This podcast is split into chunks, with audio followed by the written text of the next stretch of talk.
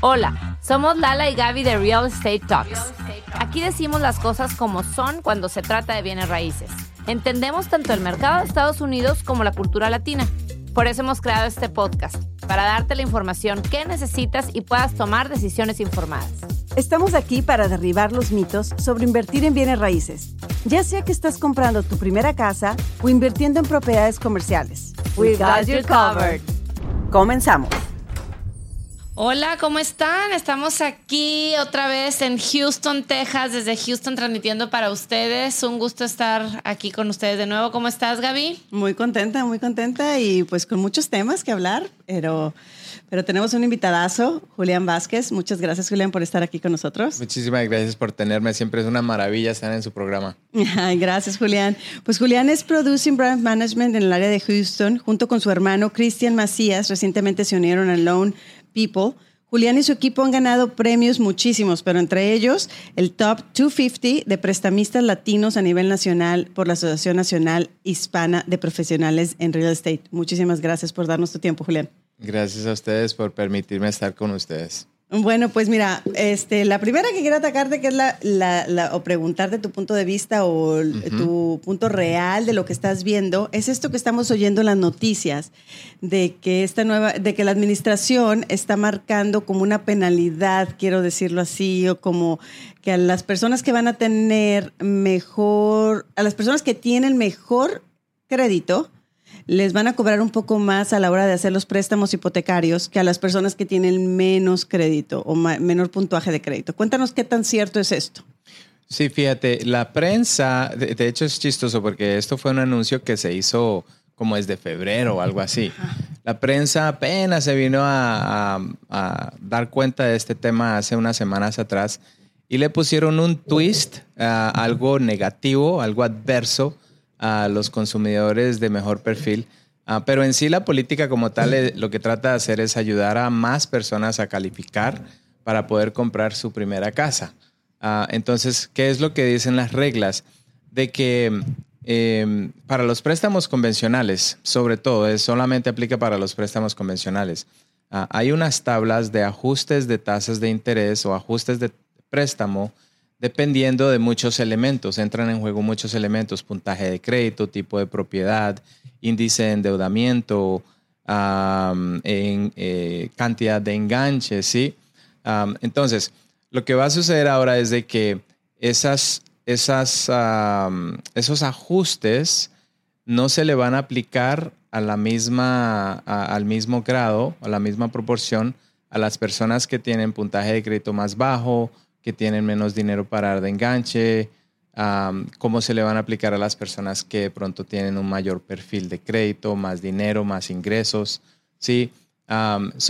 se busca es darle ventaja a las personas que no tienen casa, que tienen más dificultad al comprar una casa. No, no se busca desfavorecer a las personas que tienen mayor puntaje de crédito o mejor perfil de crédito.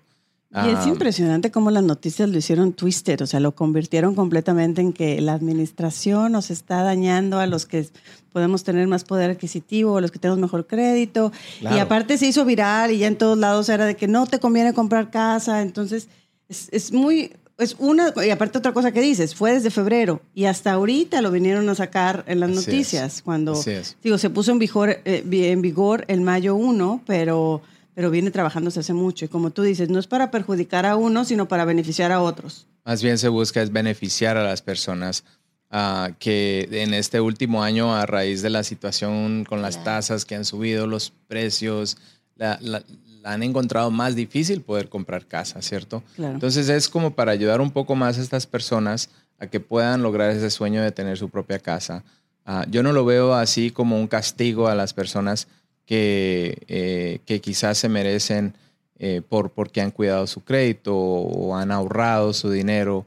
Eh, no, no, lo veo como un castigo hacia ellos realmente. Al contrario. Claro, claro, ¿no? Como ayuda, ¿no? Como muchas otras facilidades que tienen cuando eres primer comprador o como las facilidades que se le da a las personas simplemente para que puedan dar ese paso al principio, ¿no?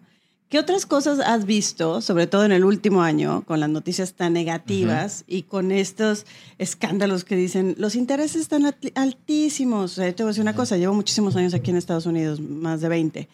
Yo cuando compré mi primera casa, lo digo muchísimo, yo la compré al 7% y yo firmé muy contenta, porque yo venía de un país donde lo más barato era un 15, un 18.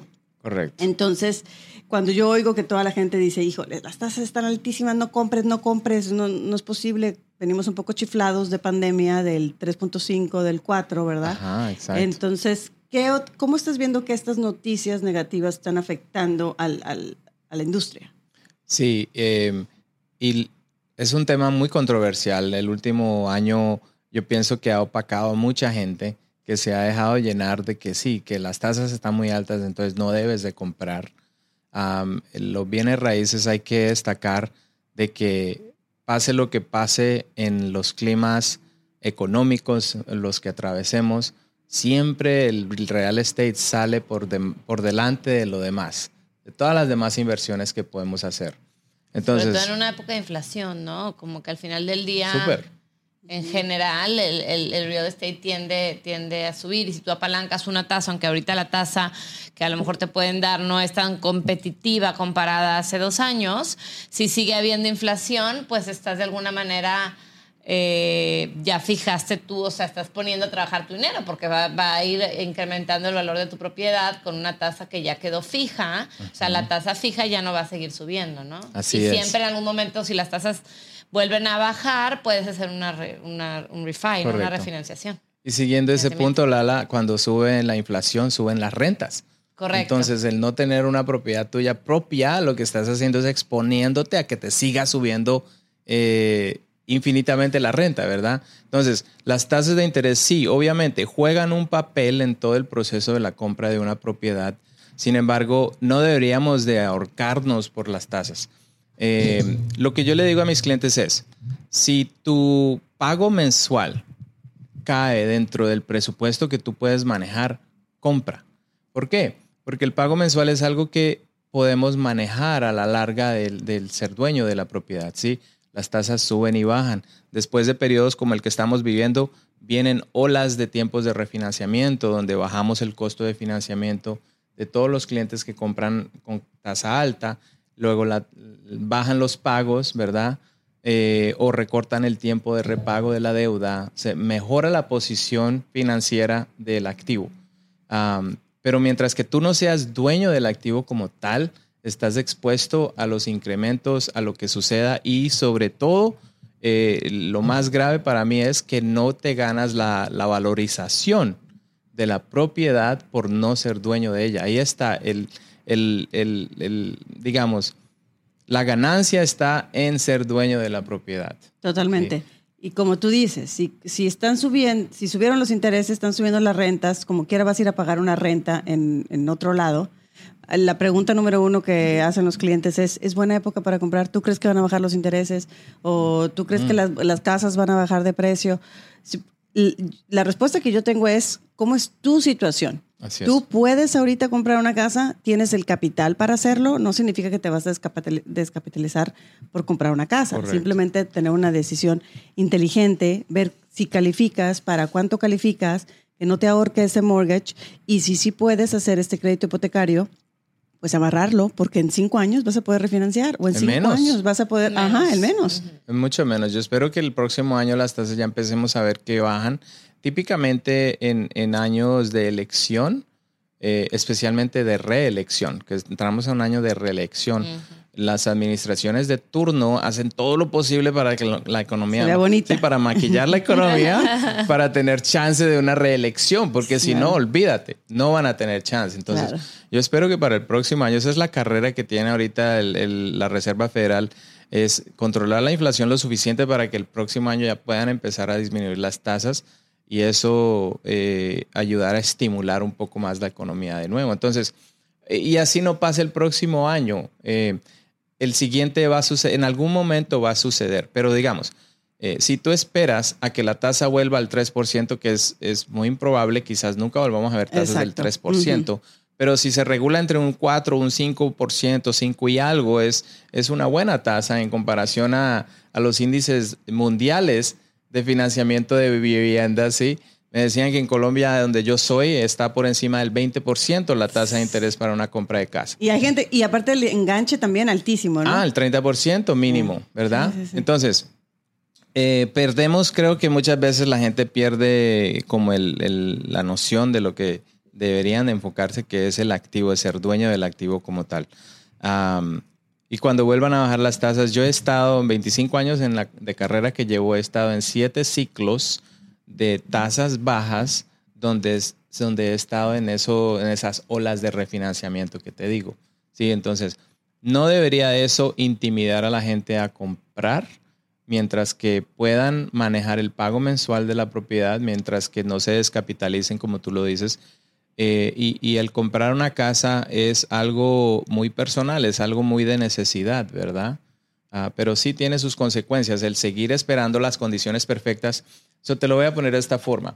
Hace dos años que las tasas estaban al 3%, dos puntos y algo, la excusa era, no, voy a esperar a que los precios bajen. Correcto. ¿Te acuerdas? Estaba carísimo, sí. había mucha competencia para, para, poner una oferta, tenías que poner una sobreoferta para poder ganarla. Exacto. Ok, listo. Entonces, eh, los precios dejaron de crecer tanto, podemos decir que bajaron, pero entonces subieron las tasas. Totalmente. Entonces ahora no, me va a tocar esperar otra vez a que vuelvan a bajar las tasas. Pero cuando bajen las tasas van a entrar más compradores al mercado. Va a haber más competencia. Muchísimo y, y más. Seguramente con más demanda, pues claro que van a empezar Yo a subir. Yo creo que va a estar ser peor que en el 2020, 2021, ¿sabes? Sí, porque toda esta gente está dejando de comprar y está esperando, tal vez. Eso. Y número dos, que hay muchos vendedores el, el, ciclo natural de compra y venta se ha, se ha cortado porque mucha gente no está vendiendo su casa porque dice, bueno, estoy pagando al 2 punto y algo, 3%, claro, ¿qué me voy a ir a meter a un 6 y algo? Aquí me voy a quedar. Ajá. Entonces, el flujo natural de inventario no se está dando y cuando baje la tasa, eso no se va a arreglar de la noche a la mañana, tampoco se demoran meses en que los inventarios se equilibren. Yo pienso que estamos a años de que los inventarios se equilibren a la demanda que hay en Estados Unidos de vivienda. Sigue llegando muchísima gente.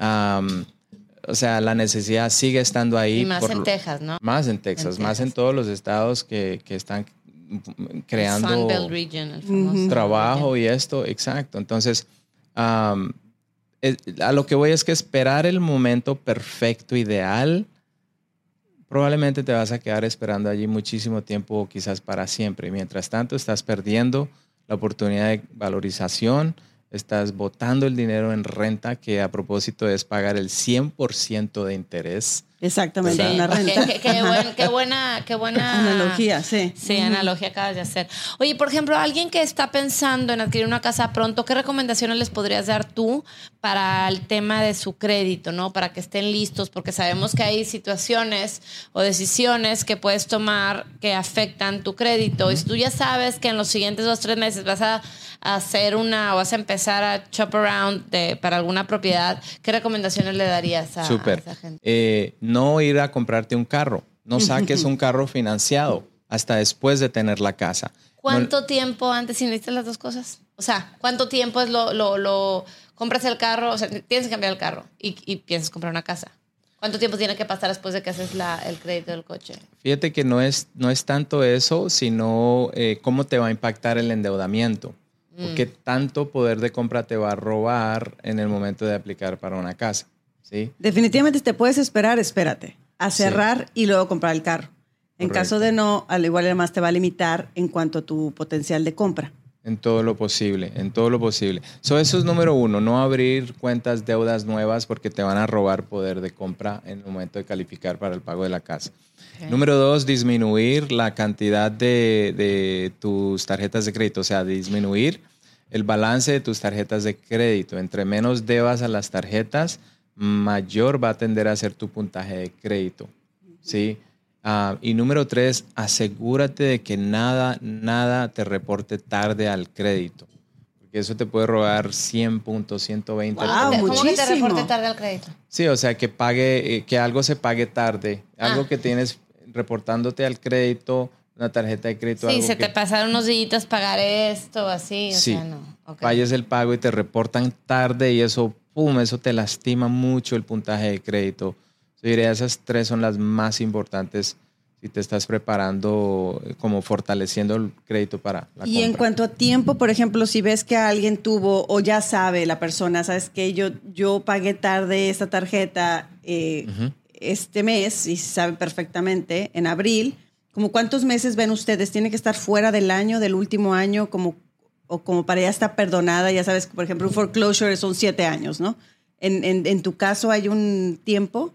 No necesariamente, no, no necesariamente. Obvio que si llevas muchos pagos tarde dentro de los últimos 12 meses antes de la compra de la casa, pues eh, no vas a ser muy bien favorecido porque se ve como que no tienes dominio, control de tus finanzas, ¿sí? Entonces, para sacar un crédito de cientos de miles de dólares y no estás demostrando la capacidad de pagar uno de 5 mil o 3 mil, va a estar difícil, ¿verdad? Ah, so no, no, hay, no hay como tal un margen de tiempo. Yo diría que más bien es ver como qué, con qué frecuencia ha sucedido eso en el último año. Ah, sin embargo, el hecho que tengas eh, mar- marcas chuecas, rayones en el crédito no quiere decir de que no apliques, de que no lo intentes. Yo le digo a mis clientes siempre intentémoslo. Si no, si no se puede, al menos vamos a saber cuál es la solución. Eso me pasa muchísimo. Muchísima gente dice, ¿sabes qué? Yo no voy a comprar casa hasta el próximo año. Bueno, vamos a ver cómo te ves. Porque igual cuando quieres comprar casa, pues no vas a poder porque te pasó algo, vas a tener que pagar una tarjeta o tienes que pagar la IRS primero. Entonces, como que primero aplica, analiza tu caso. Si no, no, no significa que tienes que comprar ahorita Correcto. pero, pero de perdido ya ves cómo te ves con los números eh, y luego te tienes que esperar para el próximo año, pues ya. Pero si te sale algo, tienes tiempo para prepararte. Correctamente. Sí, es lo mejor que siempre se puede hacer. Es revisarse lo más, lo más pronto posible, revisarte para saber, especialmente si tú sientes de que algo no está bien en tu perfil o que no ganas suficiente dinero o que te, tienes dudas de qué tan bueno está tu crédito. Si tú tienes una duda, debes de chequearte. Claro. Entre más pronto, mejor. Sí, te- tengo muchos clientes que, por ejemplo, están en transición de visas, de trabajo a residencia o recién residentes o mucha cuestión migratoria que, que están con mucha incertidumbre de cómo se van a ver en un crédito hipotecario. Entonces, pero como quiera, yo ahorita todavía tengo, o sea, es lo que me dicen ellos, como quiera, yo tengo todavía ocho meses en mi, en mi lease, no me voy a preocupar ahorita. No, hombre, vamos a correr ahorita toda la información porque no sabemos siquiera si en ocho meses vas a poder. Así es. Yo le digo a mis clientes, mira, si, si tú estás dentro de 12 meses de que se te acabe el lease, ya deberías de estar chequeando. Ujú. Ya deberías de estar Sí. chequeando. Lo, lo peor que puede pasar es que te digamos, no calificas y tienes que hacer esto y esto y esto y esto para calificar en 8, 9, 10, 7 meses, lo que sea que se te acabe el lease. Y lo mejor que puede pasar es que te digamos, sí, tú calificas de una, mantén este perfil, no vayas a abrir más deudas, no vayas a hacer esto y lo otro, mantente así como estás y antesito que se te venza el lease, ya estás listo para correr. So, de una u otra forma estás ganando, ¿verdad? O sea, deberías de revisar. Completamente. Claro, no es como que cuesta, ¿verdad? O sea, Y la otra es esta, que por ejemplo, eh, oh, me faltan ocho meses, ok, pero ¿sabes para cuánto vas a poder calificar? Exacto. No, ¿verdad? Ok, entonces entre más rápido sepas, mejor, para que empieces a, a ojear las áreas, a, a tantear, a ver qué tal este barrio, este otro. No, aquí está muy caro, aquí yo no voy a tener chance de calificar para este. Eh, sí, Ahorrar entonces, para el enganche. Ahorrar para el enganche, exacto. que esa es otra. Sí, sí, sí. Sí, esperas a lo último y, y- y es cuestión de, de que no tienes los recursos, Chihuahua, te vas a tener, y pasa mucho. Vas Claro. a tener que esperarte otros seis meses, 12 meses, firma otra vez el lease, ¿verdad? Sí. sí. totalmente. Pues muchísimas gracias, Julián, por darnos tu tiempo y, y tu sabiduría por estos temas. Y, que- y- y, pues bueno, yo creo que te- la próxima vez que vengamos a Houston, definitivamente hacemos parada por tu oficina para No, que entrevistarte otra invítame vez. a Austin más bien. Ah, Claro, claro. Julián, no, hombre, Julián, muchísimas gracias. Les recuerdo a nuestra audiencia que también nos pueden seguir en nuestro canal de YouTube, Invierte con Lala y Gaby, y pueden saber más detalle de todo lo que aquí platicamos en lalaygaby.com. Yo soy Lala Elizondo Y yo soy Gaby Proctor. Y esto fue Real, Real Estate Estate, Talks. Talks. Escucha un episodio nuevo de Real Estate Talks cada semana. En tu plataforma favorita para escuchar podcasts. Ponte en contacto con nosotros en lalegaby.com.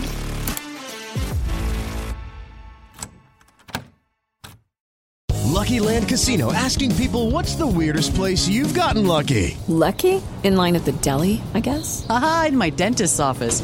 More than once, actually. Do I have to say? Yes, you do. In the car before my kids' PTA meeting. Really? Yes. Excuse me, what's the weirdest place you've gotten lucky? I never win and tell. Well, there you have it. You can get lucky anywhere playing at LuckyLandSlots.com. Play for free right now. Are you feeling lucky? No purchase necessary. Void where prohibited by law. 18 plus. Terms and conditions apply. See website for details.